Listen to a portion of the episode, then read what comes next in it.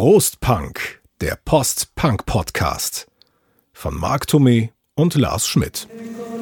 The Cure, 40 Jahre Faith. Nothing left but faith. Nichts bleibt außer dem Glauben. Was aber, wenn man gar keinen Glauben hat oder vom Glauben abgefallen ist? Was sagst du denn dazu als Pastorensohn, Marc? Ach naja, ich sehe das eigentlich eher so anders jetzt, wenn ich mir so unseren Titel angucke, Nothing Left But Faith, weil äh, wenn ich mir die, die Diskografie von äh, Cure anhöre und anschaue, dann muss ich sagen, ist äh, Faith eines der wenigen Alben, die übrig bleiben, also die ich wirklich nach wie vor gut finde. Mhm. Da können wir vielleicht mal bei Gelegenheit nochmal oder nachher ein bisschen mehr äh, noch drauf eingehen, dass Cure vielleicht dann doch so ab den späten 80ern eigentlich nicht mehr das ist, was sie mal gewesen sind. Stichwort, ab wann fangen Cure-Alben an scheiße zu werden? Wir hatten das ja schon mal ja, bei unserem Depeche also, Postcard durchgekaut. Es ist, oh, hier klappern schon die Bierflaschen. Ja, können wir auch gleich mal anfangen. Nee, vielleicht noch eine Sache zur Faith, weil wir haben uns das ja mit Cure jetzt rausgesucht und wir hängen es an der Faith ein bisschen auf, weil die ja dieses Jahr im April ihren 40. Geburtstag feiert. So ist es. Naja, wir könnten jetzt ja eigentlich auch schon mal ein Fläschchen da auf die sollten wir machen auf die auf die Faith mal aufmachen. Man soll ja nicht vorfeiern, das bringt ja angeblich Unglück, aber ich glaube, wenn wir hier über so ein Album sprechen, was ja per se mit Glück nicht viel am Hut hat, ähm, jedenfalls inhaltlich. Und dann können wir das einfach auch mal uns über diesen Aberglauben hinwegsetzen. Ne? Und schon ist richtig. Also wir haben jetzt auch nichts total Besonderes uns rausgesucht. Wir trinken äh, ein Köstritzer Schwarzbier, weil wir irgendwie beide der Meinung waren, dass Schwarzbier irgendwie passt so verablich. zumindest zu den frühen Cure-Sachen ja. eigentlich ganz gut passt. Definitiv. So. Und deswegen. Es ist ja auch eigentlich ein ganz leckeres Bier, muss ich, ich sagen. Ich bin ja nicht so der Schwarzbier-Freund. Aber es ist halt relativ herb, ne? Das finde ich eigentlich an dem ganz gut. Dass ja, ich glaube, das hat so, das hat so, so, so auch Röstaromen, glaube ich, ne? Sind, deswegen ist es, glaube ich, auch schwarz, oder? Vermutlich. Ja, guck hier. Die einzigartige Röstung der ah, Braugerste ja, zu feinstem Röstmalz verleiht dem Schwarzbier sein feines Malzaroma. Ja, es riecht auch, also ich finde das wirklich sehr lecker. So, Marc, du musst unten anfassen. Das haben wir doch beim letzten so, Mal geübt. Wenn das habe ich, ich so wir es gemacht. Das Glas wieder mit Berg. Zum Wohl. Ich habe mein Glas ein bisschen voll gemacht. Aber ist cool. Es geht wirklich ganz gut. Aber es hat schon malzig, ne? man merkt mhm. das natürlich. Aber halt nicht süß. Und das ist halt das, was ich an dem Bier mag. Aber okay, ähm, zurück zu 40 Jahre The Cure. von The Cure. Ja. Und du wolltest wissen, wann die Platten scheiße werden. Ja, aber ich weiß es nicht. Wie, ähm, ich habe mir keinen Fahrplan für diesen Podcast äh, im Hinblick auf eine Chronologie zurechtgelegt. Wir können schon jetzt sagen, wann fangen die Platten an, uns nicht mehr zu gefallen, um es vielleicht nicht ganz so drastisch auszudrücken. Wir können natürlich auch sagen, Cure wurde 1976 von Robert Smith gegründet. Erst hieß die Band Malice, dann Easy Cure und dann erst The Cure. Und wir können uns, ich sag mal so, auch so chronologisch durch die Cure-Biografie und Diskografie durchhangeln oder wir machen es einfach wie immer, wir labern drauf los und gucken, wo es hingeht. Ich finde Variante 2 besser. Gut. Marc, kannst du noch irgendeine persönliche Anekdote zum Thema Du und The Cure irgendwie zum Besten geben? Ach naja, also das, das Ding ist halt, für mich war der Robert äh, total wichtig, irgendwie so als, als Idol, als, als Role Model, habe ich ja damals schon gesagt. Und zwar in meiner Jugend mochte ich äh, nicht so dieses klassische Männlichkeitsbild, damit konnte ich mich nicht identifizieren. Also so dieses... Ähm, bisschen hier ein bisschen rumprollen, ständig mhm. dicke Eier das Posehafte. haben, das Posehafte ja. und das war überhaupt gar nicht mein Ding. Und da bot sich ähm, der gute Robert eben und The Cure im Allgemeinen eigentlich prima an. Ja, so ein bisschen diese, diese tiefgründige Schluffigkeit. Das fand ich irgendwie auch gut. Es ist ja auch so ein bisschen, ich würde mal sogar sagen, ähm, androgyn, ohne irgendwie gay zu sein. Und ähm, wenn du eher so ein zurückhaltender Typ bist, ähm, Germanistik, äh, Leistungskurs hast und gerne Gedichte von Georg Trakel liest, dann war es natürlich sehr naheliegend, da irgendwie zu Cure zu kommen. Und deshalb war der für mich so wichtig. Also vor allen Dingen der Robert, auch vor allen Dingen in dieser Zeit, weil ich hatte dann halt auch so, auch so Pullis, die halt bis zum Knie gingen und dann halt unten drunter irgendwie so, so ein Hemd mit, mit, mit Blumenmotiv und sowas. Also ich konnte mich da tatsächlich richtig gut mit identifizieren. Und das ging halt wirklich so vier Jahre lang. Das ging so lange, bis ich dann auf der Wish, auf dem Wish-Konzert war. Zum einen, ähm, weil die Musik da nicht mehr mich so ganz abgeholt hat wie diese älteren Sachen. Und zum anderen, weil ich da zum ersten Mal so richtig mir bewusst gemacht habe, wie uniform das doch ist. Ja, irgendwie denkst du dir so als Cure-Fan in einem, in einem eher kleinen Städtchen, der halt mit so einem Megapulli da rumläuft und eben die Haare so ein bisschen krähennestmäßig sich äh, zurecht föhnt, dass du da ähm, sozusagen was Besonderes bist, dass du da irgendwo, äh, dass es individuell ist. Aber dann geh halt mal auf ein Cure-Konzert. Ja, da mhm. laufen 300 von diesen Freaks da rum und die sind alle noch wesentlich geiler gestylt als du. Und dann habe ich dann auch so mit, mit ähm, 22 habe ich mir dann gesagt, so 21, 22, nee, also das, das macht jetzt für mich auch keinen Sinn mehr, da so ein, so, ein, so, ein, so ein Jünger dieser Band zu sein. Und dann wurde ich dann halt auch sehr viel kritischer. Und auf einmal, wenn du nicht mehr dich selbst so als, als Hardcore-Fan siehst und nicht mehr so unkritisch an die Sache rangehst, dann merkst du natürlich auch, dass vielleicht doch nicht alles Gold ist, was glänzt. Und da musste ich mir auch eingestehen, dass mich die Disintegration langweilt und ich die Wish eigentlich scheiße finde. Ja. an der Stelle kann ich die Geschichte einmal erzählen. Also Just Like Heaven, als, als der Song rauskam, das war ja, da war ich gerade in, in, in der Lehre und war 1988 dann auswärts in, in einem kleinen Kaff in Sachsen für ein halbes Jahr im Lehrlingswohnheim. Da war jeden, jeden Donnerstag und jeden Samstag im Herkules auf dem Marktplatz war Disco. Da lief zum Beispiel dann auch Just Like Heaven von The Cure. Und da gab es ein Mädchen, die eben auch so wie Robert Smith gestylt und aufgedonnert rumlief. Und in die habe ich mich natürlich sofort verliebt. Aber sie hatte halt einen anderen und hat mich irgendwie mit dem Arsch nicht angeguckt. Tja, so Mist. So, ne, genau. Und dann war das natürlich, äh, passte natürlich auch diese Musik wunderbar dazu, um irgendwie so seine, seinen, seinen Liebeskummer drin zu ertränken. Bis eines Abends dieses Mädel wie eine Gestalt irgendwie aus dem Nirgendwo neben mir auftauchte in dieser Disco und, und äh, der DJ spielte Just Like Heaven von The Cure.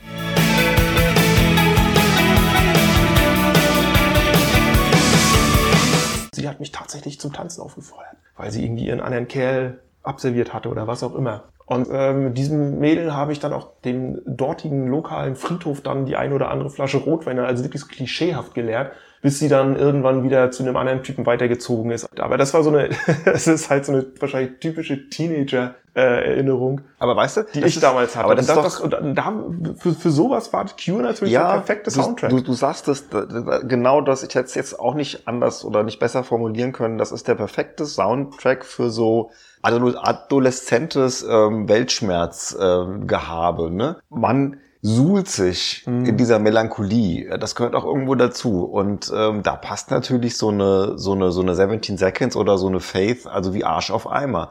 Also es ist wirklich genau das. Das ist der Soundtrack für diese, für, für Liebeskummer, für so einen generellen Weltschmerz, ja. Und wir haben das auch, äh, also meine besten Freunde, also ich hatte einen richtig, also, also ich habe mehrere richtig gute Freunde gehabt, aber der eine, der war halt genauso wie ich so ein großer Cure-Fan und Logo. Also ähm, ab auf dem Friedhof und irgendwie ähm, über Liebeskummer philosophiert und dazu halt ähm, leise die Faith gehört und sich dazu halt mhm. dann irgendwie drei, vier Bierchen reingestellt. Und äh, danach kamst du dir aber total toll vor, ja. Da warst du dann wirklich irgendwie so der, der Düsterkönig, ja, von ja. Ingelheim. Also keine Ahnung. Der Düsterkönig von Ingelheim.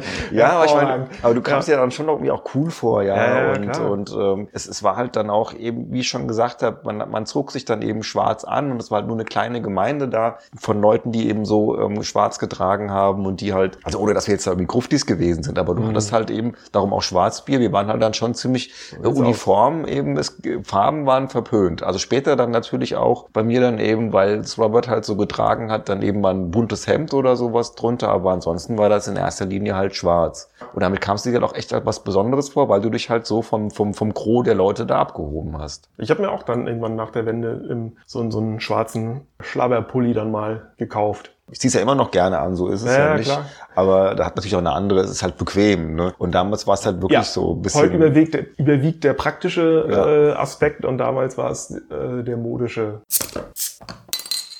Ähm, wir hatten ja ursprünglich auch mal überlegt, ob wir die Folge nicht Three Imaginary Boys nennen, so wie die erste, das erste Album von Cure. Und ähm, so im Nach, beim Nachdenken habe ich mir überlegt, dass das eigentlich ganz gut auch gepasst hätte, weil ich finde, wenn man sich die Cure-Geschichte anguckt, dann hast du im Prinzip diese Three Imaginary Boys, also Robert Smith, äh, Lloyd Tolhurst und dann eben Simon Gallup am Anfang noch Michael Dempsey, der auf der ja. ersten Platte Bass gespielt hat. Aber dieses äh, Three-Piece, diese drei Leute, ich finde, die haben für mich die Cure-Musik gemacht, die am ehesten bei mir haften geblieben ist und die ich auch heute noch gerne höre. Was danach kam, finde ich, wird dann, obwohl es immer erfolgreicher wurde, eigentlich immer schwächer. Also ich finde, als Cure dann sich 85 irgendwie neu erfunden haben, mit fünf Leuten dann eben und nicht mehr dieses Three Imaginary Boys Ding waren, da fangen für mich die Probleme mit der Band an. Also mhm. im Prinzip ab der Head on the Door. Also ich meine, die Japanese Whispers, also die Singles, die dann nach der Pornography rauskamen, die sind ja was ganz anderes und sind ja eher auch so ein Projekt von Lloyd Tolhurst und von, von äh, Robert Smith. Sind ja jetzt auch nicht so, sind zwar Cure gelabelt, aber ich finde jetzt nicht unbedingt, dass das so typische Cure-Alben ähm, wären. Die The Top hat der Robert mehr oder weniger alleine geschrieben. Von daher finde ich das Album zwar gut, aber es ist auch jetzt eben kein Cure-Album. Nee. Die haben sich dann eben wieder neu formiert, 85 mit der Head on the Door. Und dann kommt dieses Line-Up, mit dem sie dann, glaube ich, von 85 bis 92 ja, oder sowas Simon unterwegs. Gallup ist wieder dabei, der ja, ja nach der Pornography-Tour äh, im, im Streit mit Robert Smith ja abgesprungen ist. Also ich gebe dir recht, für mich ist die, diese Head on the Door eine Platte, die ich persönlich sehr, sehr mag, die mir sehr gut gefällt. Und die stellt für mich sozusagen auch musikalisch so ein Bindeglied dar zwischen dem, was davor war und dem, was danach kommt. Weil Du hast so diese schon fröhlichen Pop-Songs, wie sie danach häufiger aufgetaucht sind, sowas wie Close to Me oder In Between Day zum Beispiel.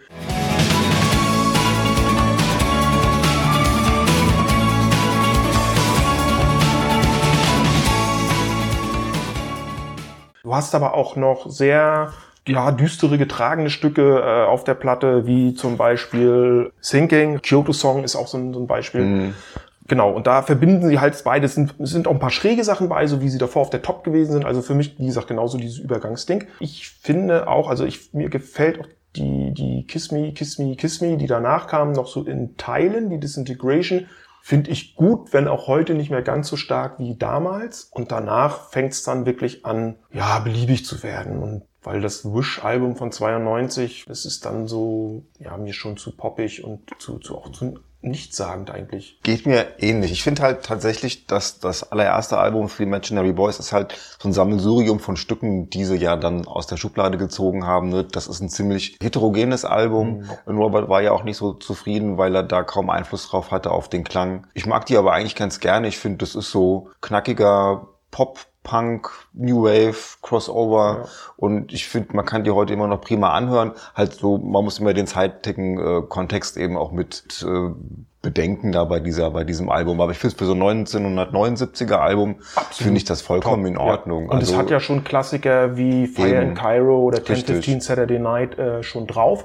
Es hat auch irgendwie so ein paar Aussetzer, wie dieses Foxy Lady. Äh, das sollte ja gar nicht drauf. Das war ja eigentlich ja, nur, da haben die eine, nur, eine Jimi Hendrix Coverversion. Die, richtig, die, die haben, das, das ist einer von den Gründen, warum Robert mit dem Album nicht zufrieden ist. You got to be all mine, all mine. Also Michael Dempsey singt das ja und ähm, das war das war ein Soundcheck. Die haben Soundcheck okay. gemacht und haben Foxy Lady aufgenommen. Und die Produzenten ähm, wollten dann unbedingt dieses Lied auf diesem Album drauf haben, was eigentlich da gar nicht hätte drauf gehört. Nee, ist total wie ein Fremdkörper. Genauso dieses Stück, was danach kommt, äh, Meathook. Das finde ich zum Beispiel total klasse. Also mag ich total gerne, ja, weil das so schön. Ich finde Ich finde, das ist so richtig schön funky und da geht irgendwie die Bassline gut ab. Aber es ist halt Geschmacksfrage, ne? Und ich meine, da merkst du halt dann auch, wie heterogen das Album wirklich ist. Mhm. Ne? Ich glaube, äh, man merkt das ja dann am, am nächsten Album, The 17 Seconds, äh, wo Robert dann auch maßgeblich an der Produktion beteiligt war. Das ist ja ein, ein, ein Ding, das kommt ja wie ein Konzeptalbum daher. Oder ja. ist es wahrscheinlich ja. sogar auch. Aber es ist ja, es gibt ja quasi von der Free Imaginary Boys noch eine zweite Version, wenn ich es mal so nennen darf. Die heißt Boys Don't Cry. Der Song Boys Don't Cry, ja einer der bekanntesten von Cure, auch einer der erfolgreichsten sicherlich, ähm, ist ja auf dem Free Imaginary Boys Album gar nicht drauf. Dann wurde ja 1980, also ein Jahr später, nochmal eine neue Zusammenstellung von Cure-Songs genommen. Das ist halt ein Großteil der, der Free Imaginary Boys Songs drauf, aber dann eben auch sowas wie Boys Don't Cry. Killing an Arab ist dann damit drauf, Jumping Someone Else Train, auch alles heute, heutige Klassiker. Und dann wurde das speziell, glaube ich, für den US-Markt mhm. nochmal äh, so rausgebracht. Und das Album ist für mich, also im Vergleich zu der Free Imaginary Boys, das, das deutlich bessere. Das, das ist, kannst du wirklich, weil da diese Aussetzer wie Foxy Lady und äh, in meinen Augen eben auch Meathook fehlen. Aber vielleicht finde ich das deswegen so toll, weil ich mir eben 1990 die Kassette damals gekauft habe. Das war quasi bei meinem erst, bei meiner ersten Shopping-Tour äh, äh nach dem Mauerfall in Hamburg, habe ich mir diese Kassette damals gekauft. Und das war dann sozusagen das erste Cure-Album, was ich dann in, in voller Länge besessen habe. Und das lief dann auch rauf und runter. Vielleicht ist es auch das ein Grund, weswegen ich da irgendwie so dran hänge, weil ich da halt so gewisse Erinnerungen mit verbinde. Ja, und dann war ähm, nach der Boys Don't Cry dann tatsächlich die Head on the Door, dann die zweite Cure-Platte, die ich in voller Länge dann äh, hatte, weil von meinem einen meiner damaligen Kumpels die Schwester hatte, die sich dann auch interessant. Bei mir war gekauft. Bei, bei, bei mir war also bei mir kam erst die Kiss Me, dann die Boys Don't Cry und dann ja. auch die Head on the Door. Ich weiß ja, auch nicht genau, dann warum das so überspielt und und, ja. und, und, und, alle anderen kamen dann im Prinzip erst so so peu à peu dann danach. Aber ich glaube, die Disintegration war dann die dritte, die ich mir dann mal.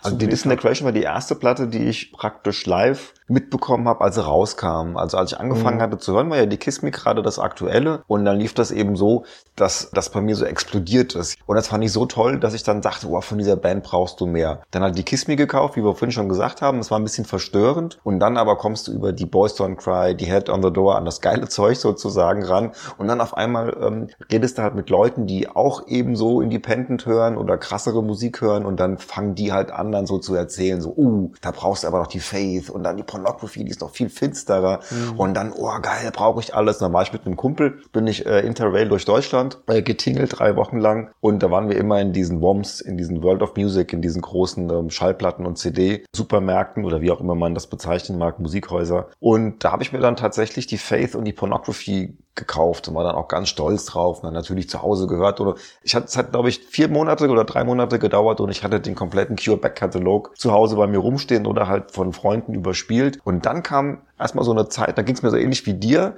ähm, in den 90ern, wo ich dann einfach so viel anderes gehört habe, dass ich dann einfach erstmal Cure so ein bisschen vergessen habe. Ja. Also es lief immer noch ganz gerne so bei uns auch auf Partys und so, aber dann lernst du halt auf einmal dann eben Bauhaus kennen, Joy Division, du kommst zu New Order dann halt auch zurück, die Pixies waren damals irgendwie groß, der ganze Electric Body Kram, also das, dieser Kosmos, der erweitert sich dann so stark, dass dann halt für Cure, wenn du sowieso schon alle Platten hast und die mm, alle kennst, mm.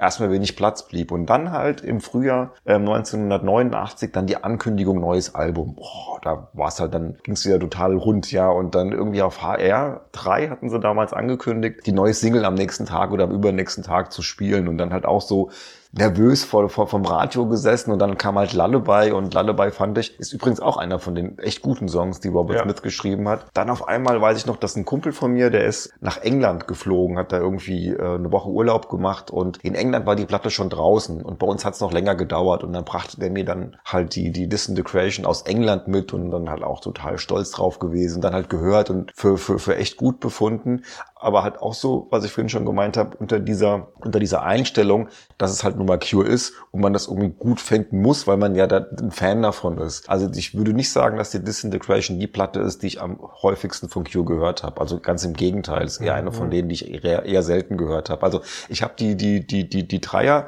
also unsere, wie war das nochmal? Die dreiköpfige Hydra der Band. Ja, ich habe die dreiköpfige Hydra halt super gerne gehört, wobei ich sagen muss, dass ich die Pornography eher nicht so gerne gehört habe. Die finde ich eigentlich jetzt erst irgendwo so richtig gut. Ja, ja. Die, die brauchen ein bisschen, bis sie reift sozusagen in deinem Ohr. Und ich fand halt die Boys Don't Cry beziehungsweise die Three Imaginary Boys sehr gut und eben die Head on the Door, das war auch ganz lange eine meiner Lieblingsplatten. Aber wenn du so ein Ding halt einfach hoch und runter nudelst, irgendwann ist er auch dann echt durch. Ja, also deshalb ist es auch schwierig für mich, die jetzt zu hören. Also, weißt du, zur, zur Faith habe ich immerhin noch so diese, diese, diese coolen Friedhofsmomente dann im Kopf und das hat für mich irgendwie so eine bestimmte Bedeutung, weil es einfach auch tatsächlich ein gutes Gefühl in mir auslöst. Die Head on the Door, die lief halt zu jeder erdenklichen Tages- und Nachtzeit sozusagen. Auf jeder Party wurde zu Close to Me abgehottet. Dementsprechend habe ich da überhaupt keine, weißt du, da gibt's keine Bilder irgendwie, die ich da so groß im Kopf habe, wenn ich die höre. Ja, bei mir werden es Boys Don't Cry und die Head on the Door sein, ganz einfach, weil ich sie als erste hatte und gerade die beiden, also speziell die Boys Don't Cry, die lief auch ganz viel auf unseren Partys dann äh, rauf und runter und dann ist hatte man die im Auto ist eine geile Partyplatte, muss man ganz ehrlich. Ja, ja. Ich finde, äh, wenn, wenn du dir jetzt, äh,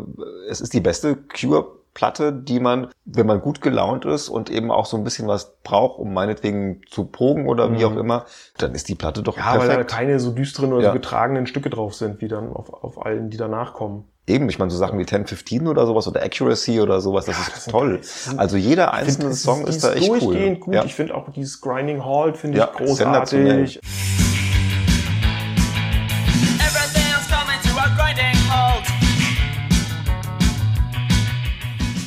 Also da sind wirklich coole Sachen drauf. Ich hatte die auch ursprünglich ähm, gehabt, weil ein Freund von mir, der hatte die sich gekauft, die Boys Don't Cry, und ich habe mir die überspielt. Also die lief so in der Phase, als ich anfing, Cure zu hören, auch bei mir rauf und runter. Nur ich fand es dann halt irgendwie 1990 total spannend, dann diese Three Imaginary Boys mir mal anzuhören. Da hatte ich mir dann sowieso alles gekauft, was mir noch gefehlt hat und ähm, habe dann eben auf die zurückgegriffen und nicht auf die Boys Don't Cry und ähm, fand das dann halt irgendwo spannend. Fand eben gerade so Sachen dann wie Mietdruck, die eben auf der ähm, Boys Don't Cry fehlen, irgendwie cool, weil es halt anders klingt und weil es halt nicht so dieser typische Cure-Sound ist. Und das mhm. fand ich irgendwo, das hat mich, äh, hat, hat mich auf der einen Seite ein bisschen gewundert, ähm, dass die sowas machen. Ebenso auch was wie Foxy Lady. Also irgendwie hat das so ein, für mich so ein bisschen so ein gute Laune-Feeling. Was ja so das letzte Mal ist, dass einem eine Cure-Platte für lange Zeit gute Laune-Feeling gemacht hat, weil danach kommen ja dann diese drei Konzeptalben, die halt immer finsterer werden. Da haben wir uns ja auch schon mal drüber unterhalten. Dadurch, dass die aber immer finsterer werden und dadurch, dass die jedes Jahr mit einem neuen Album dann wieder getourt sind, finde ich, dass diese drei Alben, also die 17 Seconds, die Faith und die Pornography, eine Wahnsinnsatmosphäre haben und eine Dichte, die Cure danach nie mehr wieder erreicht haben. Ja. Das hängt aber auch damit zusammen, dass er natürlich, ähm, also wir hatten es ja schon, ne,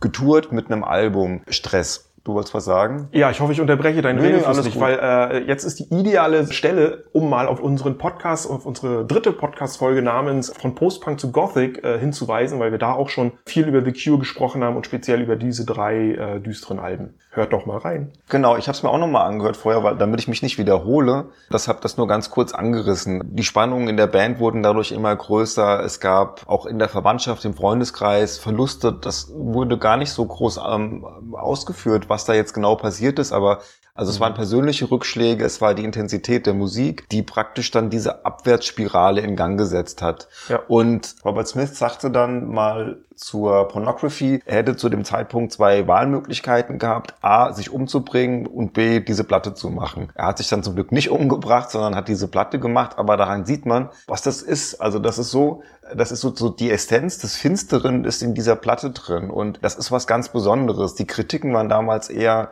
naja, ging so, aber wenn man dann weiß, wie Robert sich da gefühlt hat und was das irgendwie so bedeutet hat und was da aus dem rausgeblubbert ist und wie der Sound von dieser Platte ist und wie die Texte sind, das ist schon ähm, wirklich einmalig und ich finde, das gehört so mit zu dem finstersten, was ich jemals in meinem Leben gehört habe. Auf jeden Fall. Es war übrigens die Oma von, von Robert Smith, die gestorben ist während der ah, okay. Aufnahmen und die Mutter von Lol Tolhurst ist unheilbar erkrankt. Genau, und ich habe auch noch ein anderes Zitat von, von Smith, der, der allerdings nicht zu Pornography, sondern zu Faith gesagt hat, das Album hat begonnen, mich zu beherrschen. Und, und die Fans waren ja damals auch durchaus der Meinung, dass er nach Ian Curtis, der ja kurz zuvor Selbstmord begangen hatte, der nächste ist, den sie von der Decke abknüpfen können.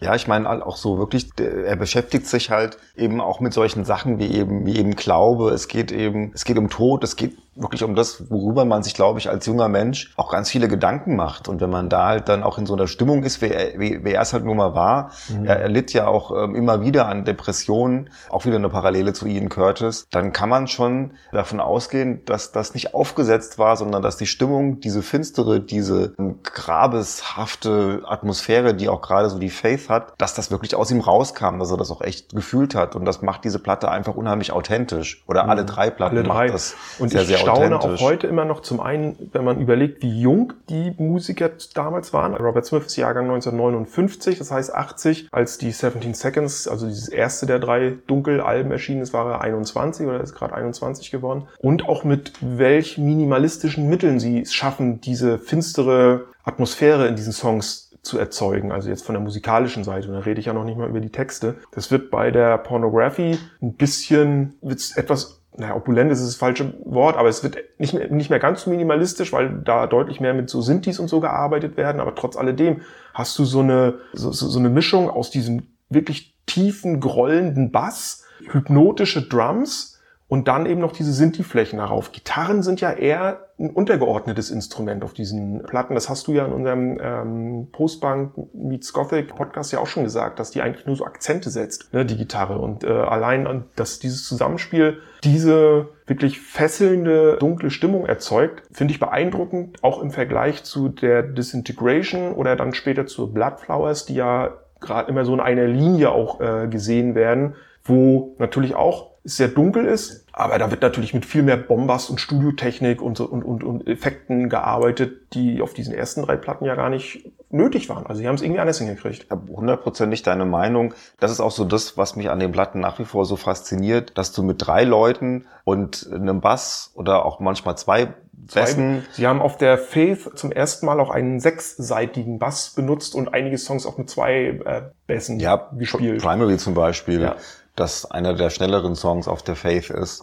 Und dann halt ganz minimal mal ein Synthi oder sowas eingesetzt, mal eine Fläche. Die Gitarre, die schwurbelt dann immer so ein bisschen eben im Prinzip um diese Rhythmussektion drumrum. Und das finde ich auch echt ganz großartig. Hat er sich übrigens, der gute Robert, abgeguckt bei Susie and the Banshees. Ja. Ne, er war ja damals für zwei Monate Aushilfsgitarrist bei denen und der hat ja dann auch explizit gesagt, also er hätte schon gerne, dass Cure so ein bisschen sich daran orientieren. Gerade dieses Zusammenspiel aus äh, Schlagzeug und, und, und Bass, so wie es der Budgie und der Steve Steven Severin bei Susie tun. Also man merkt schon, da, da ist auch ein Einfluss da. Ich meine, ja. Susie hat es nicht ganz so finster hingekriegt, aber wir hatten ja schon über die Juju und sowas geredet. Mhm. Also das kommt aus der gleichen Ecke, Ecke im Prinzip. Und es gibt zwei Songs, einen auf der Faith und einen auf der Pornography, nämlich das sind äh, All Cats Are Grey und Cold, die kommen komplett ohne Gitarre aus. Als ich mir jetzt die Faith nochmal angehört habe, hatte ich immer so das Gefühl, dass das so ein ganz homogenes Stück Musik ist und dass da alle Songs doch so in der gleichen, in der gleichen Stimmung gehalten sind. Aber eigentlich ist das gar nicht so. Also erstmal sind es ja acht Songs. Davon haben wir ja mit Doubt und Primary zwei relativ schnelle. Dann hast du mit äh, The Holy Hour und Ach so, ja, Other Voices hast du so zwei, die so einen richtig fetten Basslauf haben und der Rest, vor allen Dingen All Cats Are Grey oder auch Faith, das Titelstück, sind ja sehr getragen. Ne? Ja. Ne? Da hast du auch nicht mehr so diesen Rhythmus. Da ist auch dieser, diese, diese fette Bassline gar nicht mehr so da. Dafür hast du mehr Flächen.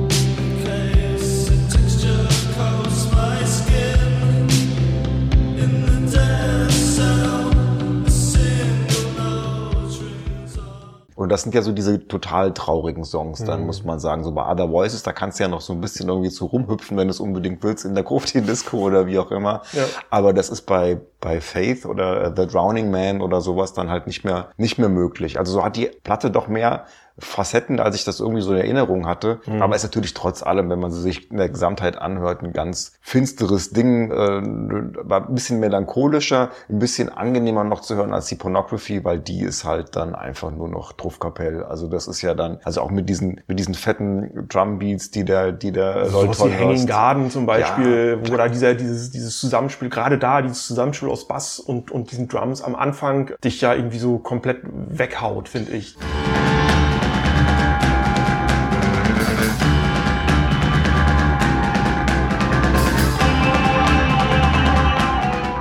Also interessant ist auch, ich habe mir jetzt, hatte ich ja schon erzählt, diese, diese Deluxe-Edition von der Pornography gekauft und da sind ganz viele Demos drauf und so Studio-Outtakes. Und das Interessante, auf diesen Outtakes hat äh, Lloyd Tollhurst noch nicht diesen Drum-Sound irgendwie für sich entwickelt. Das mhm. kommt dann erst anscheinend in der Produktion, weil das ist ja so ganz signifikant ne, für dieses ja. Album. Also der, du hast ja das Gefühl, ähm, also der, der, der nimmt ja pro äh, Konzert irgendwie vier Kilo ab, ja, das, das geht ja nur noch. Also ja. und in dem Video, ich glaube auch, dass er das tatsächlich so gemacht hat, hat er ja diese Drumsticks. Das sind ja aber so Dinger, die du normalerweise auf die Pauke drauf klopfst. Also ich glaube, das ist auch nochmal so ein Effekt, der dann irgendwie so diesen ganz äh, uniken ähm, Drum-Sound dieser Pornography irgendwie halt dann auch prägt. Also das ist schon wirklich sehr wir haben ja schon beide unsere, unsere äh, Vorliebe und Leidenschaft für, für, für tiefe, groovende Bässe schon äh, hier mehrmals, glaube ich, betont. Und wenn dann halt noch so ein, dieses wirklich äh, hypnotische, ich kann's, ich finde kein besseres Wort dafür, oder auch dieses beim Voodoo Club hatten wir es, diese Voodoo Drums, so kann man es vielleicht auch nennen. Also es ist wirklich, es hat so was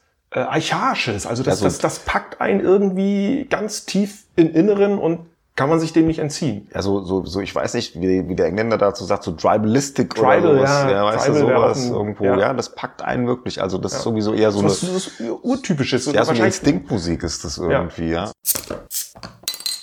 Aber alles in allem bleibt ja zu sagen, dass die dreiköpfige Hydra der Band, die sind ein Sch oder die haben einen Schatten geworfen, der bis heute halt über dieser Band liegt. Und ich glaube, vielleicht ist das auch so eine Last, von der sich Robert Smith nicht so richtig befreien kann. Was ich auch noch interessant finde, ich habe mir mal die Mühe gemacht und mir mal die Gesamtlaufzeit äh, dieser Alben angeguckt und sie mit der Disintegration verglichen, weil wir es vorhin ja schon hatten, dass es, dass auf der, gerade auf der Disintegration diese ähm, Melancholie und diese dunkle Stimmung ja viel über diesen Bombast mit diesen Keyboardflächen und so weiter auch äh, erschaffen wird. Die Songs sind ja alle auch ewig lang. Anders eben als die Songs auf diesen, äh, auf diesen drei frühen Alben. Ne? Also zum Beispiel die 17 Seconds hat eine Laufzeit von knapp 36 Minuten. Die Faith hat eine Laufzeit von knapp 37 Minuten und die Pornography von 43 Minuten. Im Vergleich dazu, die Disintegration ist eine Stunde und zwölf Minuten lang. Das heißt, die ist eine halbe Stunde länger als die 17 Seconds. Und Damit sind wir fast schon bei hat einem auch Problem. mehr Songs, hat glaube ich zwölf Songs, Mhm. äh, während die anderen immer nur so acht, neun haben. Und da sind wir bei dem Problem, was ich hab ab 1985 noch nicht so wirklich, weil ich die Head on the Door eigentlich auch ganz gut finde, weil die ist ja eben eine sehr kurzweilige Platte, weil jeder Song ja auch mit anderen Instrumenten aufgenommen wurde. Jeder Song hat einen anderen Stil. Ich habe mir irgendwo so eine Kritik gelesen, da hieß es irgendwie, die Head on the Door, die würde klingen wie eine Compilation. Mhm. Und wenn man sich das dann mal so durch den Kopf gehen lässt, muss man sagen, da ist auch irgendwo was Wahres dran. Hast du ja vorhin auch schon gesagt, ja, da ist dann sowas drauf wie so ein frischer Popsong wie In Between Days oder dann so diese, diese, dieses tolle Rhythmusding Close to Me.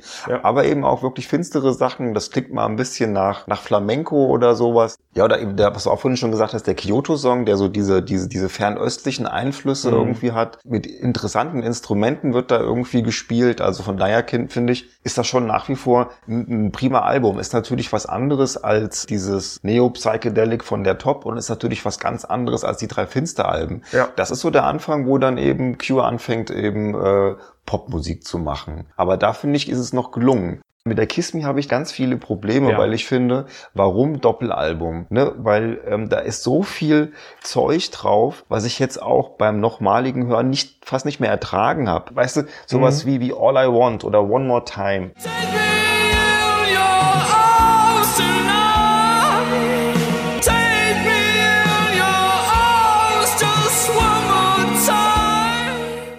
Das sind noch so die ersten Songs, wo die Stimme von Robert Smith mir tierisch auf den Sack geht, weil das war früher irgendwie noch ein bisschen angenehmer alles. Ich meine, er hat ja eine sehr signifikante Stimme, aber dieses Geheule, ja, dieses, die, die, die, dieses Katzengejaule, was da teilweise irgendwie aus ihm rausplatzt, das finde ich auf der Kiss Me echt wirklich schwer zu ertragen. Da sind ein paar sensationelle Sachen drauf. Just Like Heaven ist einer der groß, äh, großartigsten Popsongs, die die gemacht haben. Why Can't I Be You finde ich auch immer noch klasse. Hot Hot Hot finde ich auch gut. Selbst Catch mag ich ganz gerne. Like Cockatoos finde ich zum Beispiel auch gut. Aber dann ist halt viel Zeug dabei, wo ich denke so, Warum müsst ihr da ein Doppelalbum draus machen? Mhm. Ja, also das, das, das, das, das ähm, sprengt die Grenzen und es macht das Album dadurch nur noch mittelprächtig, weil du dich nicht auf zehn geile Songs irgendwie beschränkt hast, sondern weil du viel Füllmaterial da angestaut hast. Also ich persönlich finde gerade, also du hast ja gesagt, Why Can't I Be You und Hot Hot Hot, findest du gut. Ich finde ich finde sie nicht gut, weil mich haben vor allem damals, als ich die gehört habe, diese Bläser komplett abgeturnt. Aber das ist auch wieder so ein, so muss man wieder vor diesem zeitlichen Hintergrund sehen. Ich meine, das Album ist von 87 und ist im Prinzip genau in der Zeit entstanden, als ich Cure für mich entdeckt habe. Und zu dem Zeitpunkt kannte ich halt sowas wie Forest und Boys Don't Cry und äh, ich glaube Close to Me und dann war es aber auch schon im Osten irgendwie schon Ende der Fahnenstange. Aber das hat gereicht, um zu sagen, ey, das muss eine geile Band sein, also weil die Songs sind so geil. Dann kam halt dieses Album raus, dann kam glaube ich zuerst Just Like Heaven Ich meine, aus wäre die erste gewesen, aber ich weiß es nicht genau. und, und das hat natürlich auch meinen Geschmack getroffen. Es war natürlich deutlich poppiger als ein Boys Don't Cry zum Beispiel, aber so, es hat ja auch diese unterschwellige Melancholie und sowas und das hat mich hat halt ja auch total angesprochen. Ne? Und das war natürlich ein Grund mehr zu sagen, oh, Cure, geil. Und dann kam Why Can't I Be You und Hot Hot Hot und ich habe gesagt, was soll der Scheiß? Warum benutzt ihr denn Blasinstrumente? Und da gibt's ja noch mehr Songs auf dem Album, die so irgendwie so, so, so ja, fast schon jazzig klingen, würde ich sagen. Und Ja, so Icing Sugar oder sowas, wo du Ja, dann auch und das äh, hat's für mich dann auch- schräges Saxophon hörst. Also das hat für mich das Album auch von Anfang an sehr schwer konsumierbar gemacht. Und ich finde, jetzt, als ich es mir nochmal angehört habe, finde ich, klingt es auch wie so ein typisches, mittelmäßiges, nicht gut gealtertes 80er-Jahre-Album. Ja, Also auch das kann ich unterschreiben. Das war die erste Cure-Platte, die ich mir gekauft habe. Das lag daran, als ich angefangen habe, Cure zu hören, war das gerade das aktuelle Album der Band. Ähnlich wie bei mir. Dann habe ich es mir halt gekauft und ich war auch ein bisschen abgeturnt irgendwie. Also ich hatte mir ja die Compilation ähm, Standing on the Beach hatte ich mir überspielt und da sind ja wirklich, okay, es ist eine Single-Compilation, klar, aber da sind halt wirklich Hits, Hits, Hits drauf. Und das war so das Bild, was ich mir von Cure gemacht habe. Und dann hörst du dir das an und dann denkst du so, pff, also irgendwie schon der, der Opener, ja, ähm, The Kiss, ja, es ist relativ finster und ja, es ist auch irgendwie nicht so ganz übel, aber es ist alles irgendwie sehr sperrig. Ähm, ich komme da nicht so richtig rein. Mir fehlen irgendwie so die wirklich guten Melodien. Ja, ich meine, Just Like Heaven lassen wir mal komplett außen vor, weil es einfach ein tolles Ding ist. Wie gesagt, auch Catch ist irgendwie ganz schön. Ich muss Ähm, ja auch gestehen, dass ich diese, diese Balladen, also du hast äh, One More Time so als, als Negativbeispiel genannt, aber das ist wahrscheinlich auch einfach, weil damals, äh, oder als ich es dann zum ersten Mal gehört habe, viele kannte ich ja dann erst, äh, habe ich, äh, oder dann ja erst nach der, nach der Wende, Anfang der 90er gehört, aber sowas wie If Only Tonight We Could Sleep oder so, fand ich dann auch toll. Das finde ich übrigens gar nicht schlecht, aber weil da, da jault er auch nicht so. Also es gibt da auch eine, es gibt da auch eine klasse Unplugged-Version von. Also das, das, das geht schon. Das sind schon ein paar ganz gute Songs drauf, aber ich finde so, insgesamt ist das auch wirklich eher eine der schwachen Cure-Platten und das ist auch eine, die ich mir so privat irgendwie selten angehört habe und die ich mir auch jetzt nicht anhören mag. Also ich habe mich jetzt nochmal mehr oder weniger durchgequält. Und dann der große Durchbruch, der kam ja dann eben mit der Disintegration. Genau. Und da wollte ich eigentlich vorhin hin. Wir sind schon wieder viel zu weit abgeschweift, wo du nämlich diese, diese, diese Spielzeiten der Platten irgendwo genannt hast. Und das ist genau das Problem, was ich irgendwie mit Cure hab dann eben eigentlich schon auf der Kiss Me, noch mehr auf der Disintegration. Die Songs sind mir zu lang. Und es ist auch immer irgendwie Ausschuss dabei. Und das, das stört mich irgendwie so. Also ich will überhaupt gar nicht irgendwie über das Album ablästern. Ich habe das damals 1989 habe ich das. machen. Nee, ich habe das 89 habe ich die live gesehen auf der Lorelei. Da waren die Opener, äh, nicht Opener, da waren die ähm, der, der, Headliner. der Headliner. Das ging dann los und die hatten dann so eine tolle Lightshow, das blinkte überall so und dann geht so dieser Plain-Song los, ne? Mit diesen, mit diesen flirrenden Synthes und dann bam ging das Ding los und das war natürlich schon beeindruckend, ne? So diese, diese Synthi-Wand, die dich dann Ja. da irgendwo trifft und dann geht es ja weiter. Sie haben dann, glaube ich, die ersten vier Songs vom, vom, vom Album gespielt, also Pictures of You, dann Close Down, dann den Love Song und sind dann halt so ein bisschen abgedriftet eben in, in ihre Klassiker. Und habe aber dann immer wieder mal auch einen Song gespielt aus der Disintegration. Ich war total begeistert, hängt aber damit auch zusammen, dass dieser doch relativ eintönige Sound von der Disintegration dann immer wieder von den Hits auch mal unterbrochen wurde. Weil, wenn du dir die Platte nämlich an sich anhörst, ich finde wirklich, dass die dann gerade so nach den ersten vier, fünf Songs schnell langweilig wird. Ich bin da etwas gnädiger. Ich habe das für meinen Geschmack fängt sie nach dem achten Song, also nach Prayers for Rain, fängt sie an, irgendwie ein bisschen zu nerven. Also das Titelstück Disintegration selber, Das ist gut. das ist auch nochmal gut, Ja. aber ansonsten ist, und es sind ja zwölf Songs insgesamt, kannst du danach, kannst eigentlich ausmachen. Und ich habe jetzt nämlich nochmal belesen, und zwar wie viele andere Zitate, die hier vielleicht schon äh, angeklungen sind, von der Band, die stammen alle aus dem Buch Schattenwelt von Dave Thompson, was wir hier auch uneingeschränkt empfehlen können. Ja. Da hat nämlich, jetzt muss ich mal kurz nachlesen, der Produzent, wie heißt der denn? Irgendwo habe ich mir seinen Namen aufgeschrieben. Dave Allen. Dave Allen hat gesagt, die Songs handeln ja größtenteils vom Älterwerden. Das ist ja in dem Jahr, ist, ist, ist Robert Smith ja 30 geworden und das war für ihn wohl ein ziemliches Problem und äh, deswegen dreht sich eben der Großteil des Albums um dieses Älterwerden und so weiter, alles was damit zu tun hat. Und wie gesagt, der Produzent hat gesagt, man wollte deswegen eine einheitliche Gedankenstrecke schaffen, hat er es genannt.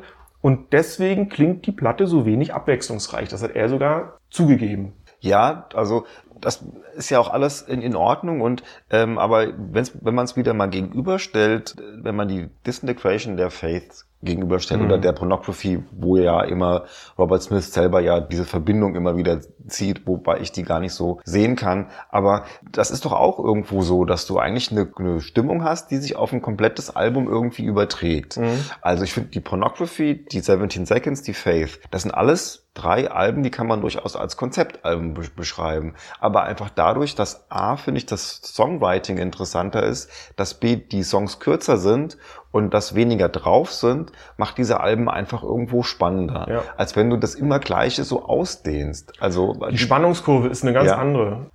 Das Ding ist ja, Robert Smith macht's ja immer wieder gleich. Oder darum kommt ja auch dann irgendwann noch die Bloodflowers und darum gibt's ja auch dieses Trilogy-Konzert. Und es ist ja so für ihn, dass die Pornography, die Disintegration und die Bloodflowers im Prinzip in einer Linie stehen, hast du ja vorhin auch schon gesagt. Ja. Und bei ihm ist es halt so, da kommt diese Pornography, diese Selbstmordplatte sozusagen, dann wird's sehr poppig. Und dann hat er dann ja irgendwie nach der Kiss Me festgestellt, so, oh, jetzt werde ich 30, ich bin jetzt schon so alt und habe immer noch nicht so den Meilenstein meiner Karriere irgendwie hingekriegt, das muss jetzt mal her. Und dann ist er irgendwo wieder in sich gegangen, hat dann auch wieder Depressionen bekommen, hat angefangen LSD zu nehmen wie ein ganz großer, hat nebenbei aber auch geheiratet, war dann sehr introvertiert, hat auch, glaube ich, wenig mit den anderen Leuten gesprochen. Und da ist dann halt wieder so diese Düsterstimmung so aufgepoppt irgendwo. Aber eben, das ist das Problem. Mir fehlt so ein bisschen diese Authentizität, die die Pornography hatte und er dattelt dann einfach zu lange an diesen einzelnen Songs rum. Das ist ja auch was, was dich teilweise an den Konzerten echt nerven kann, wenn dann so ein Song, der keine Abwechslung beinhaltet, siebeneinhalb Minuten gehen muss. Das verstehe ich nicht. Ja, also, ja. also ich meine, weißt du, du siehst, du siehst ihn ja dann vor dir so mit seinem Krähennest auf der Bühne irgendwie stehen, dann, dann selbst verloren spielt er halt dann Gitarre, ja, und im Hintergrund passiert halt irgendwas, da ist eine Synthi-Schicht, Simon Gallup, der spielt ein bisschen auf seinem Bass rum, du hast ein Schlagzeug und Robert spielt und spielt und spielt und spielt. Und dann singt er mal wieder ein bisschen und dann hast du wieder ein wahnsinnig langes Outro. Und das geht mir irgendwann dann echt auf den Keks. Und das geht eben leider Gottes bei der Disintegration, die an sich eine ganz coole Platte ist. Und ich mag auch diese Synthi-Sounds, da geht es halt schon los. Und da ist es auch schon relativ extrem, weil wie ich vorhin schon gesagt habe, man kann das Ding eigentlich nur ganz schwer durchhören, weil es einfach zu langweilig ist. Weil ich finde, er hat ab der, ab, ab Just Like Heaven und Co. eigentlich nur noch relativ wenige richtig coole Songs gemacht. Ich meine, Lullaby ist schön,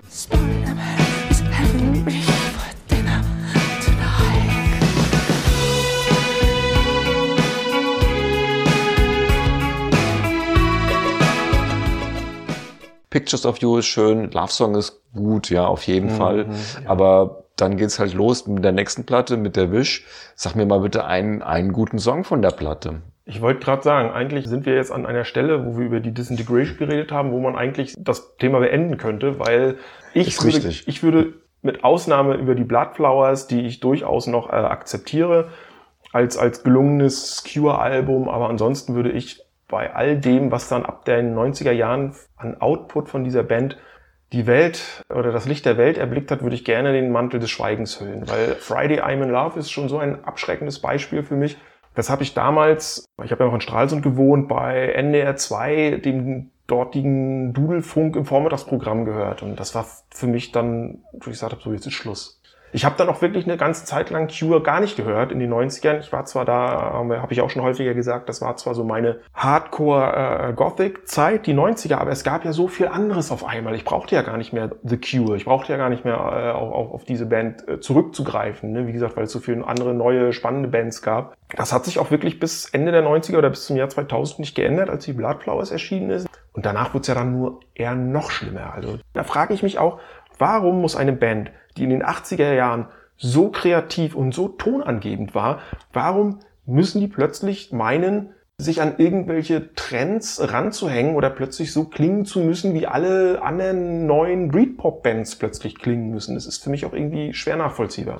Gebe ich dir hundertprozentig recht. Ich habe die, die Wish damals ähm, sogar noch ganz gut gefunden, aber ich ähm, war halt echt zwischen 88 und 82 halt äh, 92 wirklich ein richtiger Hardcore-Fan. Also ich habe mir wirklich alles gekauft, was die Band rausgebracht hat. Ich fand die Single High auch durchaus, ähm, also die erste Single von diesem Album von der Wish, fand ich irgendwie ganz gut. Ähm, hatte ich mir auch dann die Maxi gekauft. Ich fand sogar zu diesem Zeitpunkt Friday I'm in Love noch ganz in Ordnung, weil ich dachte, das ist ein schöner Popsong, das können die auch. Dann das Album hat ja äh, mit Open und End, also den praktisch dem Opener und dem letzten Song, auch zwei, die durchaus ähm, so eher in diese etwas finsterere äh, Cure-Richtung gehen, die sind noch relativ opulent. Es ist sehr viel gitarrenorientierter, als es auf der Disintegration war. Ich war auf der Wish-Tour gewesen muss auch sagen, dass mir das durchaus gefallen hat, äh, dass das ein gutes Konzert war, gerade auch mit Open End, die dann eben auch so das Konzert eben so eingerahmt hatten. Nur jetzt im, im, im Nachhinein jetzt, wo halt auch wirklich dieses Friday I'm in Love beständig auf Fire 1 und sowas weggedudelt wird, äh, muss ich doch sagen, dass ich das Album nicht gut finde. Also auch ähm, To Release und so Sachen, also das ist nicht mehr mein Ding. Es ist auch noch nicht mal irgendwie ein cooles Songwriting. Man könnte ja sagen, okay, die sind halt jetzt Pop und hast du vielleicht nicht mehr so den Draht so. Nee, die Platte ist einfach eben nicht sonderlich gut, ist nicht sonderlich gelungen. Damals konnte ich es noch ignorieren. Ich bin dann vom Glauben abgefallen, äh, Nothing Left But Faith mit der Wild Mood Swings, weil das ist wirklich ein grottenschlechtes Album. Also das ist einfach, also ich habe das damals gehört, ja, oh super, jetzt vier Jahre später, ähm, es gibt mal wieder ein Cure-Album. Also das, also das ist auch so, als hätte man dem, dem, dem Robert Smith da irgendwelche ähm, als hätte- wäre der beständig auf Ecstasy. Also weißt du, das ist alles so, das ist so mega gut gelaunt und so, hey, ich hab euch alle lieb und so, let's get happy, weißt du, so eine Scheiße. Also das geht, das funktioniert einfach nicht. Und dann halt kommt die Bloodflowers, die hat mich ein bisschen wieder eingefangen, aber ich muss auch sagen, mir geht's bei der Bloodflowers ähnlich wie bei der Distant Creation, vielleicht sogar noch ein bisschen mehr. Zu viele Songs, Songs zu lang, zu eintönig und es ist nicht ein Song drauf, von dem ich sagen würde, 39 vielleicht, Bloodflowers ist vielleicht auch ein ganz guter Song. Ja, da kann ich mich jetzt doch irgendwie ein bisschen drauf Last Day of eingrooven. Summer finde ich noch ganz gut. Last day of summer never felt so old. Hat er wieder, hat er wieder irgendwie seine Probleme gehabt mit dem Älterwerden? Jetzt Ne? ist, ist er 40 geworden. Ständig hat Ja, er ja, das. das ist, das ist äh, 99 ist er 40 geworden, das Album ist Ja, ja, 2000 na erschienen, also es ist dann um seinen 40, in, in, den Jahren, das, in dem er das wird 40 auch, wurde, wird auch beständig, wird, wird beständig thematisiert. Ja. Ich will noch kurz was sagen, Davis, da ich es ja bei Facebook gepostet hatte. Ich habe ja für, für die Zeitung, für die ich seinerzeit gearbeitet habe, die Bloodflowers damals rezensiert. Sehr überschwänglich, war selber etwas überrascht. Aber das war eben auch so, wie gesagt, noch so meine, meine Hardcore-Gothic-Zeit. Und ich habe sie mir jetzt auch angehört und sie hat mir auch trotzdem wieder gefallen. Ich, und ich fand sie kurioserweise im Vergleich zu Disintegration nicht so langatmig wie, wie die. Aber so wie ich damals, äh, keine Ahnung, und der Rotwein in Glas verwandelt sich in Blut, wenn man diese Platte hört. Also so mit so einer bekloppten Gothic-Lyrik würde ich heute auch keine CD-Rezension mehr schreiben. Nur so viel dazu, falls irgendwie jemand diesen Facebook-Post gesehen haben sollte und jetzt auf diese Antwort wartet. Und dann, man kann doch ganz kurz dann die, die, die anderen beiden Alben ja nochmal nennen. Dann hat er das, das selbstbetitelte Album gemacht. Ähm, das war dann 2.4, The Cure. Und das ist ja auch so ein Ding, ja. Wie du schon gesagt hast, ähm, mit diesen Einflüssen, wo man sich so denkt, so, mein Gott, Leute, ihr war doch so kreativ in den 80ern. Dann haben sie sich als Produzent halt Ross Robinson genommen, der unter anderem Limp Bizkit und Slipknot produziert hat. Und ich möchte jetzt nicht äh, auf diesen beiden Bands rumhacken, aber es ist jetzt Musik, mit der ich überhaupt nichts anfangen kann. Ja, vor allen Dingen Limp Bizkit finde ich irgendwo eher scheiße. Und warum holst du dir dann so einen Produzent? Und du merkst es halt auch an dem Album. The Cure ist wesentlich härter und es geht so total in diese Alternative Rock Ecke. Aber warum? Also Ich, ja, so, ich verstehe es auch nicht. Also ich habe ja dann äh, ab der, also die Wish habe ich ja auch noch mal mir damals angehört, aber ich habe dann ja schon ab der Wild Mood Swings dann ja schon das quasi ignoriert. Ne? Ausnahme, wie gesagt, die Bloodflowers. Bloodflowers und auch erst danach kam das Album, was du gerade angesprochen hast und dann das 2008er 4 Uhr 13 Dream oder wie, wie heißt es? Wie, ja, nennt- ne? 413 Dream, 413 was Dream, wie weiß auch immer. Nun kann man natürlich auch sagen, man wird alt und man hängt nur dem von früher nach, man findet nur das gut, was früher gut war und dem ist dem Neuen nicht mehr aufgeschlossen. Mein Gott. Aber wir sind ja nicht die Einzigen, die so denken. Ja, Also genau, ich meine, das- der, der Tenor ist ja, geht ja genau in diese Richtung. Also ich habe mir das nochmal angeguckt bei allmusic.com. Finde ich, die haben das total gut beschrieben. So äh, The Cure, also das Album, ist die Art von Album, die in den Regalen der Hardcore-Fans äh, steht und nur gelegentlich den Weg in die Stereoanlage findet. Das ist Das das. ist genau dasselbe, was wir bei Depeche Mode Ja, hatten. richtig. Die Hardcore-Fans kaufen es noch, Ja. gestehen sich nicht ein, dass es scheiße ist, hören sich es aber nicht an. Ja. Und als ich mir das jetzt nochmal angehört habe, ich kannte die Platte. Ich habe die auch äh, mir damals, ich habe sie mir tatsächlich sogar gekauft als MP3-Download, weil ich so ein Komplettist bin. Aber ähm, ich habe die mir wirklich, wie das Du hier in bist also dieser... auch einer von denen. Ich habe tatsächlich also die The Cure und äh, die 413 Dream, die habe ich beide als ja für 9,99 Euro. Also bis zur Bloodflowers habe ich sie alle tatsächlich noch haptisch. Also die Ja. habe ich auf Platte oder auf CD, dann aber auf seit ab der Wild Mood Swings auch keine Maxis oder nix mehr gekauft. Es ist halt einfach so diese, diese Neugier, ja. Wenn jetzt der Mode ein neues Album rausbringt, dann werde ich auf alle Fälle auch reinhören. Mhm. Jetzt muss ich mir es nicht mehr kaufen, weil ich jetzt ja auch bei so einem Streaming-Dienstanbieter bin, wo ich es dann halt für Umme, beziehungsweise für meine monatliche Gebühr anhören kann. Damals habe ich mir es halt noch gekauft und habe es mir wahrscheinlich wirklich nur einmal angehört, weil ich auch dachte so, nee, ach, ey Leute, das, das, das, das ist einfach nichts mehr. Und das, was ich vorhin auch so gesagt habe, diese, diese Fähigkeit, geile Songs zu schreiben, muss man ja dem Robert auch irgendwo zugestehen, dass, ähm, sagen wir mal, In Between Days äh, oder, oder auch Play for Today oder sowas, das sind ja alles tolle Songs. Ja. Also, und die höre ich mir immer noch live unheimlich gerne an und ähm, er interpretiert die mal so, mal so, mal sind so ein bisschen druckvoller, mal ein bisschen, ein bisschen sphärischer, aber auf diesen neuen Sachen ist nichts drauf, was irgendwie hörenswert ist. Punkt. So zusammengefasst ähm, ist, ist schwierig. Also Cure hat für mich eine ganz wichtige Bedeutung, weil ähm, es halt wirklich vier Jahre meines Lebens echt bestimmt hat, also diese Musik. Und äh, eben das für mich, in, der Robert für mich einfach so ein Idol war, dem ich auch nachgeeifert habe und äh, mich auch echt so als Fan gesehen habe. Das werde ich auch nicht vergessen. Und dennoch hat man danach halt eine gewisse Distanz auch dann zu dieser Band, ist ja ganz klar. Und wenn man diese Distanz hat, dann kann man es auch anders irgendwie angehen. Und dann sieht man es eher etwas realistischer und man sieht es etwas objektiver. Dementsprechend würde ich aber dennoch sagen, dass eben diese ersten vier Platten sensationell gut sind. Ich mag auch das Japanese Whispers, äh, die Compilation, ich mag diese Synthi-Sachen und ich mag auch die psychedelischen Sachen, die Robert alleine gemacht hat, beziehungsweise mit ähm, Steven Severin sehr gerne. Ich finde, dass dann halt ab der Head on the Door das Ding langsam irgendwo schlechter wird. Die Kiss Me ist dann schon wieder nicht mehr ganz so gut und mittlerweile ist für mich Cure überhaupt keine, keine Band mehr, äh, wo ich mir jetzt irgendwie hoffe oder wo ich, wo ich Hoffnung habe, dass da nochmal ein gutes Album rauskommt. Also wenn ich mir was anhöre, da sind es in erster Linie halt diese, diese alten Sachen oder wegen mir auch mal eine, eine coole Live-Aufnahme. Mehr ist es leider nicht mehr. Also bei mir, um es möglichst kurz zu machen, äh, haben Cure allein schon deswegen eine wichtige Rolle, weil ich eben diese Songs kennengelernt habe in der Zeit, als ich überhaupt diesen Musikgeschmack äh, weg vom Mainstream entwickelt habe. Wie vorhin schon mehrfach angesprochen. Während ich so wirklich die frühen Sachen, also die dreiköpfige Hydra, viel später dann erst entdeckt habe, weil in den 90ern, auch das ja schon angesprochen, waren Cure dann für mich erstmal weniger wichtig. Äh, Und ich mich dann, glaube ich, erst wirklich erst im Zuge der Bloodflowers dann mit diesem Frühwerk auseinandergesetzt habe und dann festgestellt habe, was da eigentlich für eine, ja, für eine hohe Qualität, für eine Wucht, für eine Intensität überhaupt in diesen drei Alben drin steckt. Also deswegen, trotz aller Kritik, die ich heute auch gegenüber gewissen Cure-Songs oder Alben hervorgebracht habe, für mich wirklich eine wichtige Band. Und ich bin gespannt, ob da noch mal was kommt und wie es dann klingt. Keine Ahnung. Von daher ist es, würde es mir persönlich sehr, sehr schwer fallen, drei Lieblingsalben und drei Lieblingssongs von The Cure zu nennen. Aber ich weiß nicht, Marc, wie es dir geht. Kannst du Naja, also sagen wir mal so, es ist wirklich sau schwierig, weil ähm, das, der, der Backkatalog ist ja mittlerweile doch relativ groß. Ich würde heute sagen, es ist echt nicht einfach.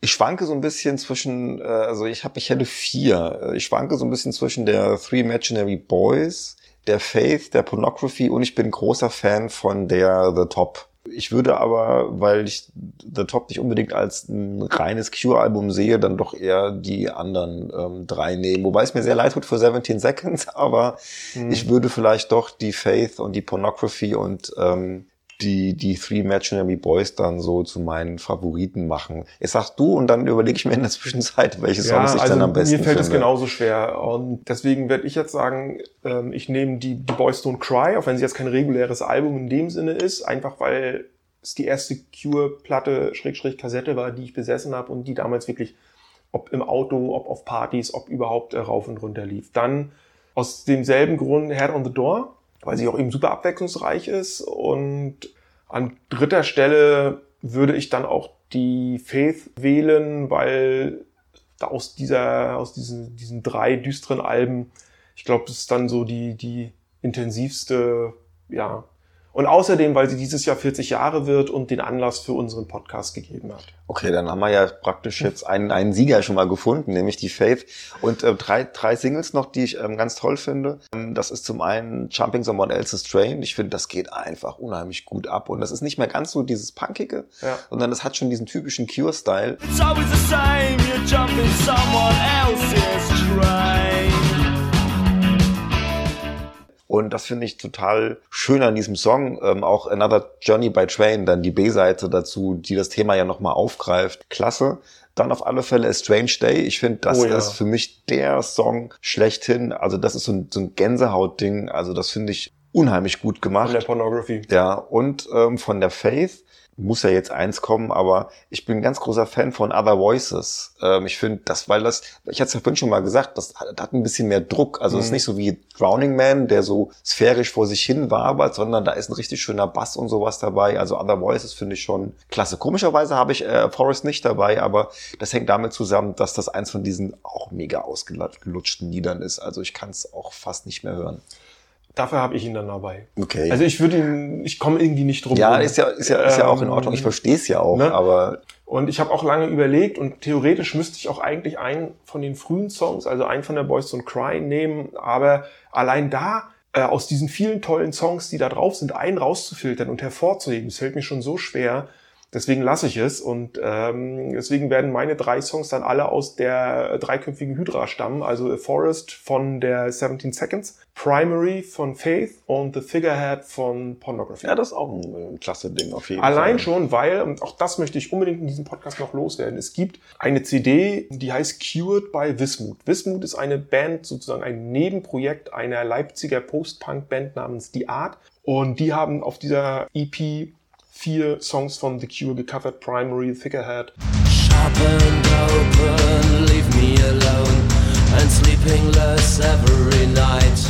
Love Song und A Thousand Hours, nicht A Thousand Years, sondern A Thousand Hours von der Kiss Me, Kiss Me, Kiss Me. Die kann ich nur jedem empfehlen, also wer sich, wer auch sich offen gegenüber Cure Coverversionen zeigt. Und, auch das will ich noch erwähnen, es gibt eine amerikanische Singer-Songwriterin namens Frankie Rose und Frankie Rose hat das 17 Seconds Album von The Cure komplett gecovert. Und das ist so toll, Ja, wie denn? Als weil die hat das wirklich fast originalgetreu nachgespielt. Nur, dass da halt eine Frau singt. Mhm. Und es kommt allein aus dem Grunde schon nicht so ganz schwer und düster daher. Aber wenn sie etwas beschwingter, als der Robert das gemacht hat, so Songs wie Play for Today zum Beispiel äh, wiedergibt, ist einfach toll. Also kann ich nur jedem Ja, empfehlen. klingt, äh, klingt, Ähm, äh, klingt äh, ziemlich spannend. Findet man, glaube ich, auf allen gängigen Musikplattformen.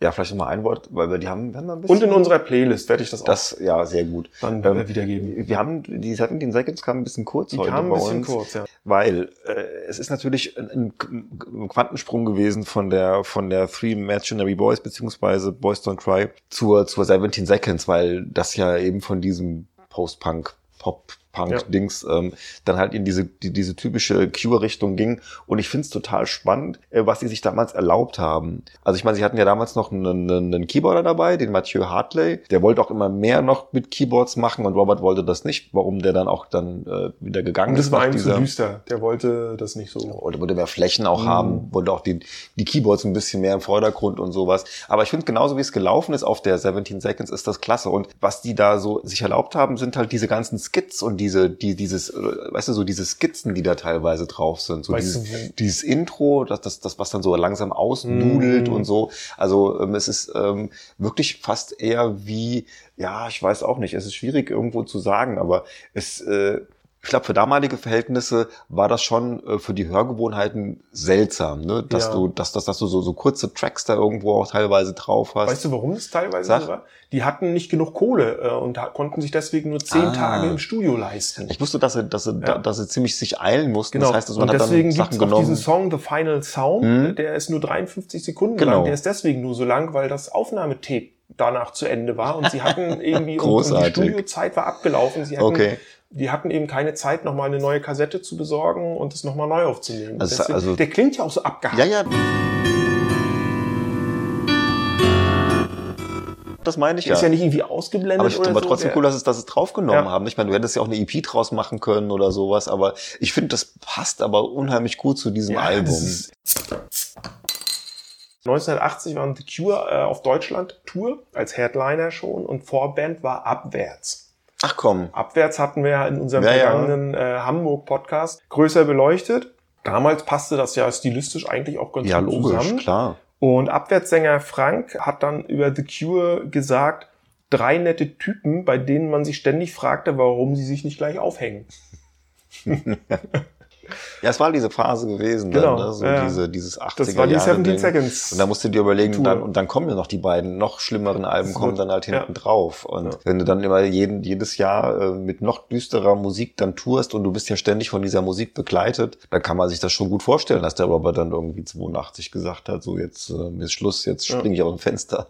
Ja, und so bleibt am Ende nichts als der Glaube daran, dass, die, dass The Cure vielleicht nochmal ein gutes Album machen, womit ich jetzt gut nicht mit, Nee, es muss so ich- klingen wie Pornography äh, verbinden Nö, das möchte. will ich ja auch nicht, aber äh, jedenfalls nicht mehr Also sie so sollen blöd sich wie nochmal die letzten. zusammenreißen und nochmal was eigenes, äh, was Cure-typisches machen Weißt und nicht wieder irgendwas Was, was mich auch total ärgert, ist ja so, dass zum Beispiel Simon Gallup ja so einen ganz ähm, speziellen Basssound Mhm. auch hat. Und ich finde auch gerade jetzt bei diesen letzten vier Alben oder sowas kommt der kaum noch zum Tragen. Also das finde ich total schade, so diese Basslastigkeit. Wir hatten es ja vorhin gehabt, die gerade die, die 17 Seconds und die Faith irgendwie so haben. Das, das ist weg, das Ja. fehlt. Also und das ist doch irgendwo schade, dass das jetzt nicht mehr, dass das nicht mehr da ist. Also dass er da irgendwie gar nicht mehr vorkommt. Also ich finde, dieser signifikante Q-Sound ist einfach nicht mehr Nee, da. nee, und das, das ist, weißt du, wenn, wenn, die, wenn die Stimme von Robert Smith nicht wäre, dann wäre das eine austauschbare Alternative äh, Band der Mittelfristig, Nullerjahre. wenn Und das ist, ja. das ist Mhm. halt schade. Ist so, wie es ist. Wir kommen mit unseren alten Helden, also ich bin ja froh, dass wir wenigstens kritisch damit umgehen und nicht äh, sagen so, nee, komm, ist doch scheißegal, alles, was die machen, ist gut, weil das stimmt halt nun mal nicht. Das ist bei Depeche Mode so und das ist bei Cure eben genauso. Ähm, nach so viel Cure sind wir jetzt von dem Thema geheilt? Nein, wir hätten noch ewig weiterreden können. Ja, das die ist Cure. ganz schlimm. Ja gut, das ist halt so, wenn du mit so einer Band dann eben doch irgendwie so eine innige Beziehung sozusagen hast. Bleibt noch die Frage, was machen wir das nächste Mal? Haben wir schon eine Idee? Wir haben viele Ideen. Ja, Ideen wir haben wir ohne Ende. entscheiden. Ja, wir lassen uns was einfallen. Wir lassen uns das einfallen, das macht die, das hebt die Spannung auch bis zum nächsten Ja, wir posten ja dann sowieso wieder Cast. Fotos mit äh, dem, was da kommt. Und äh, Und da dieses Jahr unser Zehnter ist, ich glaube, das haben wir eingangs total unterschlagen. Also richtig. unser erstes, unser erster kleiner Jubiläumspodcast, der zehnte Prostpunk. ja, da haben wir auch ähm, uns mit Cure ja das Richtige rausgesucht. Ja, genau, ein, ein würdiges Thema. Hört einfach nochmal, wenn ihr, um die Zeit bis zur Folge 11 zu überbrücken, hört euch einfach nochmal die Folge 1 bis 10 an.